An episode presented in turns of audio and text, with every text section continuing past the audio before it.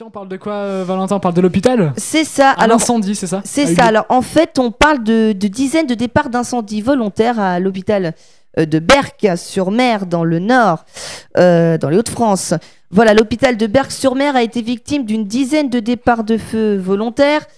Euh, voilà, des, parents du- des patients ont dû être évacués. Ils sont 119 au total.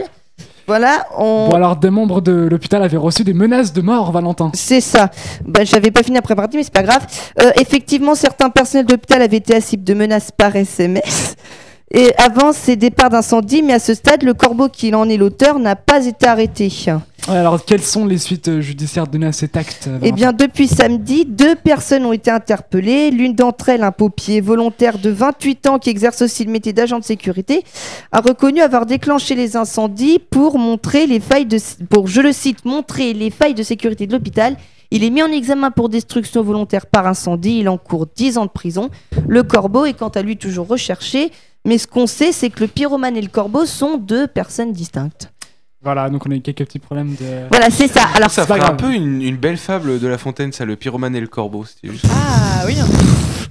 mettre pyromane sur un arbre perché. peut-être pas de cette Mais par manière-là, contre, c'est- c'est mais, quand même euh, incroyable cette histoire d'incendie là. Ouais, alors en fait, ce qu'il faut savoir, c'est que ce pompier volontaire qui a 28 ans, il est pompier volontaire, mais dans la vraie vie, il est agent de sécurité.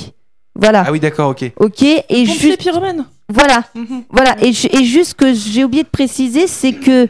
euh, L'hôpital avait été victime d'intimidation et de menaces fin janvier et que les dégâts est- sont importants dus à ces incendies parce que ils ont été déclenchés grâce à des matelas ou bien dans les corbeilles à papier en fait.